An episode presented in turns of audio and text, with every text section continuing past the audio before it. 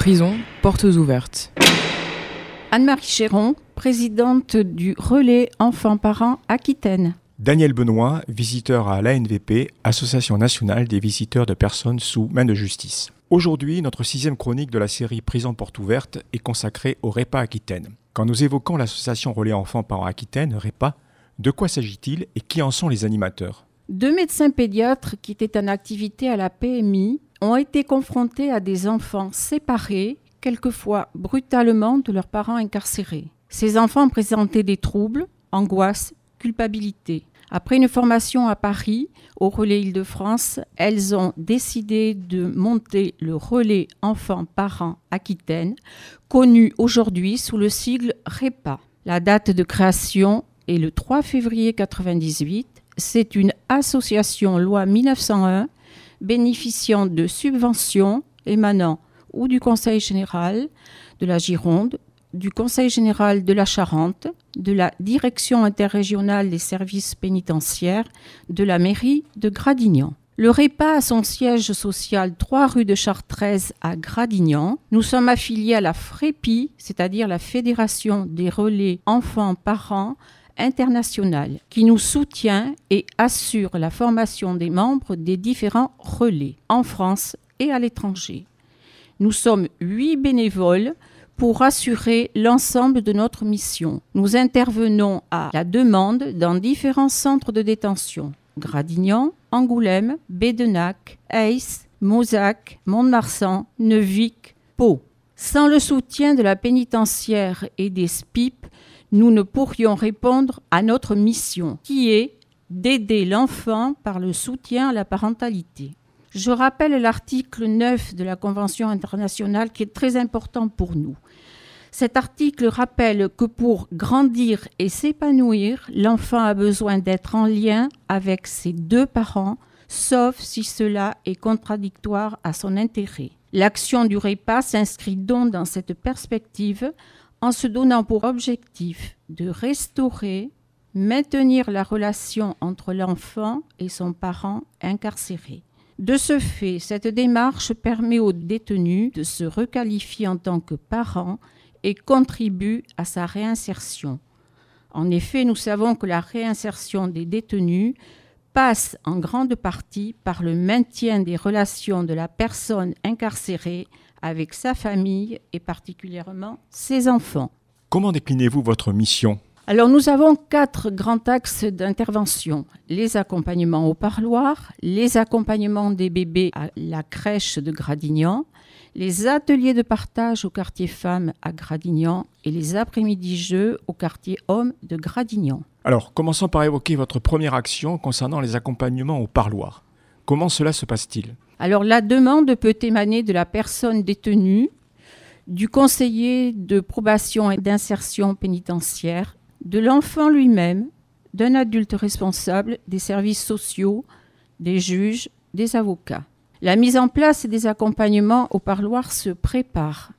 La bénévole qui prend en charge la situation va rencontrer la personne incarcérée pour lui présenter l'association, le déroulé du parloir, nos attentes, nos exigences par rapport à cette rencontre. Dans le même temps, elle rencontrera l'enfant ou la fratrie dans leur lieu de vie en présence du parent responsable ou de la structure, ceci afin de créer un climat de confiance avec les enfants et de sécurité pour les adultes qui nous confient leurs enfants. Bien souvent, les mamans victimes de maltraitance sont opposées à ces visites au père incarcéré. Nous devons les faire cheminer et mettre en avant l'intérêt de l'enfant. Dans certaines situations, une ordonnance de justice va être nécessaire pour donner obligation à la maman d'accepter les parloirs. De son côté, la bénévole s'engage au respect des règles d'éthique. Une fois que ces préalables sont réalisés, le bénévole prend contact avec le CEPIP en charge de la personne détenue et de la pénitentiaire pour organiser les parloirs. Ces différentes étapes préparatoires peuvent prendre du temps et paraître très longues pour les personnes détenues, mais également pour les enfants, mais l'ensemble sera gage de réussite de la prise en charge. Une fois les parloirs mis en place, la bénévole s'engage pour la durée de l'incarcération. C'est ainsi qu'un accompagnement peut commencer à Gradignan, personne détenue prévenue, en attente de jugement, puis transférée après son jugement dans un centre de détention de la Nouvelle-Aquitaine. Ça me rappelle une situation que j'ai vécue moi-même, qui a duré six ans et demi. Effectivement, c'est un papa qui était incarcéré à Gradignan, qui est resté deux ans sans pouvoir voir ses enfants alors qu'il le voulait. Mais la maman, qui effectivement avait subi des euh, violences, refusait que ses enfants puissent voir ce parent. Donc, il a fallu attendre qu'il y ait une ordonnance de justice pour qu'enfin ces deux enfants puissent rencontrer leur père. Donc au départ sur Gradignan, puis entre-temps il a été transféré à Mozac. Donc les accompagnements ayant commencé, nous avons poursuivi à Mozac. Et en dernier recours, c'est un papa qui a été transféré à Bédenac. Donc nous avons terminé les accompagnements à Bédenac. C'était une situation relativement difficile au départ, car ces enfants, surtout le plus petit, n'avait pas vu son père partir de la maison. Donc on lui avait caché les premiers temps qu'il était en prison. Par contre, l'aîné était au courant puisqu'il était présent lors de l'arrestation du papa. Donc il a fallu gagner la confiance et de ses enfants et de la maman. Et au cours des six années, j'ai pu voir ces enfants évoluer et se décontracter chaque fois que nous revenions de parloir. La preuve en est, c'est qu'au terme de son incarcération, ce papa a été expulsé. Les enfants l'ont su avant qu'il ne sorte du centre de détention, mais la séparation s'est faite relativement facilement car ils avaient acquis une certaine confiance par rapport à ce papa et ils savaient qu'ils pourraient aller le voir ultérieurement. Il arrive que la bénévole soit amenée à rappeler à la personne détenue les attentes évoquées lors de la rencontre préliminaire, se centrer sur ce temps de partage avec son ou ses enfants, ne pas parler de l'extérieur. Si la situation le nécessite, la bénévole est en droit d'interrompre le parloir et d'en informer le SPIP, référent de la personne détenue. Par ailleurs, tout parloir doit faire l'objet d'un compte rendu au CPIP. Concernant les bénévoles, nous avons tous les deux mois une réunion de régulation avec une psychologue qui, elle, était rémunérée. Réunion au cours de laquelle nous évoquons les situations d'accompagnement. Par ailleurs, tous les mois, nous avons une réunion d'information au cours de laquelle nous pouvons aborder nos situations. Enfin, nous pouvons échanger entre nous si besoin. Euh, vous avez également une action plus spécifique autour des bébés. Comment agissez-vous dans ce cas précis? Alors il s'agit de la socialisation des enfants à partir de trois mois en les accompagnant à la crèche de Gradignan. Donc ceci est en lien avec la convention que nous avons signée avec cette crèche et la PMI.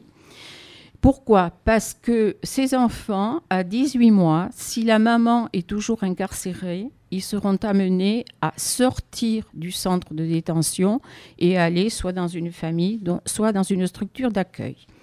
Donc, ces enfants sont amenés le matin à la crèche et ramenés le soir auprès de leur maman, ceci deux fois par semaine. Le service de PMI suit ces enfants donc jusqu'à 18 mois. Pour ces accompagnements, l'essentiel est la confiance. Confiance à acquérir de la part de la mère qui remet l'enfant à une bénévole qu'elle ne connaît pas pour qu'elle amène son bébé dans un lieu inconnu. La première rencontre avec la mère est essentielle. Il s'agit déjà de se présenter, de parler de l'association, de notre mission, de notre rôle dans cet accompagnement, de parler de l'enfant, de ce qui le caractérise, de ses habitudes, de rassurer la maman sur les conditions de transport, sur nos échanges avec les professionnels de la crèche, de répondre à ses préoccupations. Les premières fois, la séparation avec l'enfant est hésitante pour la maman. Le retour de cet enfant est attendu avec impatience c'est un soulagement quand il est à nouveau dans ses bras. Lors d'un accompagnement, une maman nous a avoué avoir craint que son enfant ne lui soit retiré, enlevé. Au retour, le récit de la journée est attendu, bien qu'un cahier de liaison existe. Le compte-rendu des petits événements réalisés par le personnel de la crèche fait partie du rituel de retour. Après quelques semaines, les regards et les échanges sont moins méfiants. Par contre, les enfants s'adaptent vite à ces allers-retours hebdomadaires et quittent facilement les bras de leur mère pour ceux de la bénévole. Quelques mots sur le ressenti de ces accompagnements. Ce qui est essentiel, c'est comprendre et admettre les réticences de la maman. Ne pas forcer les choses. Accepter qu'au retour, la priorité des regards et des échanges soit pour l'enfant. En tant que bénévole, avoir le sentiment d'œuvrer au bien-être de développement social de ce très jeune enfant. Autre axe de votre activité, les ateliers de partage que vous organisez auprès des mères détenues. Quelle est l'ambition de ces ateliers et comment se déroulent-ils? Ce sont des lieux où les détenus confectionnent des objets destinés à leurs enfants, objets leur rappelant leurs enfants leur goût.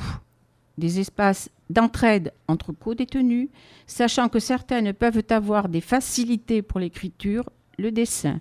Ceci a pour but de créer un climat plus harmonieux. Enfin et surtout, un espace-temps d'écoute et d'expression de leurs paroles concernant la parentalité, la perception qu'elles ont de leur enfant, ce pourquoi elles sont incarcérées, ce qu'elles peuvent regretter, comment elles se projettent sur le futur. Ces ateliers ont lieu en principe une fois par trimestre à raison de trois séances de deux heures, avec un thème pour chaque période carnaval, fête des mères, rentrée scolaire, fête de fin d'année. Deux bénévoles assurent ces rencontres. Elles sont seules avec les détenus, qui peuvent être jusqu'à 10, et sont munies d'une alarme au cas où. Les détenus qui participent à ces ateliers sont identifiés par le SPIP. La première séance permet de se connaître, de fixer le cadre de travail, choisir l'objet qui va être réalisé. Les deux autres séances favorisent l'échange. Nous retrouvons régulièrement les mêmes détenus pour différents ateliers. Certains ateliers peuvent déboucher sur l'organisation d'un moment festif qui réunit les mères et leurs enfants. La préparation de la manifestation est réalisée par les détenus, accompagnés de bénévoles du repas. À la fin des ateliers, les détenus repartent apaisés, souriantes, nous remerciant et prêts à revenir. Enfin, pour terminer l'exploration de vos interventions, il faut évoquer un dernier axe, les après-midi de jeu au quartier Homme de Gradignan. Quelles sont les finalités de ces séances et comment sont-elles organisées? Fidèles aux options du repas et en conformité aux droits de l'enfant, nous cherchons à renforcer chez les pères rencontrés une expression et une réflexion sur leur fonction éducative. Organisation de l'après-midi de jeu, ce temps récréatif est réalisé par le repas en partenariat avec la direction du centre pénitentiaire, la direction du SPIP milieu fermé, la ludothèque de Gradignan. La direction de Gradignan propose une salle en dehors de la détention, les enfants ne pouvant pas passer au sein de la détention. Elle identifie le surveillant qui sera présent lors de la manifestation. Le SPIP établit la liste des pères qui participeront à cet après-midi, c'est-à-dire des pères qui ont le droit de visite. Le jour est choisi par la direction pénitentiaire et le SPIP. La ludothèque fournit les jeux et assure l'animation. Les bénévoles du repas prennent en charge les enfants à l'entrée du centre pénitentiaire. Par ailleurs, ils organisent le goûter prévu durant cette activité jeu. La liste des denrées à mener est soumise à l'accord de la direction pénitentiaire. À ce jour, nous avons réalisé cette action une fois, juste avant le Covid-19. Nous souhaitons la reconduire dans nos différentes actions. Une rencontre prochaine est prévue avec la direction du centre pénitentiaire de Bordeaux-Gradignan et la direction du SPIP. À travers vos explications, nous avons bien compris que le REPA souhaite dépasser tous les obstacles pour maintenir dans les meilleures conditions la relation entre les parents détenus et leurs enfants. Concrètement, comment peut-on faire pour vous aider dans votre beau combat? Pour mener l'ensemble de nos actions, je rappelle que nous sommes huit bénévoles. Nous avons besoin de conforter notre groupe. Si cette chronique vous a intéressé, questionné, donné envie, n'hésitez pas venez nous rejoindre en appelant au 06 99 97 01 00 ou en envoyant un mail au rep.aquitaine.gmail.com. Nous vous attendons. Je vous remercie pour toutes ces précisions. Je remercie également tous les auditeurs pour leur écoute et je remercie Radio Campus pour nous donner régulièrement la parole à l'occasion de ces chroniques. Rendez-vous dans un mois pour le septième épisode de cette série Prison Porte Ouverte.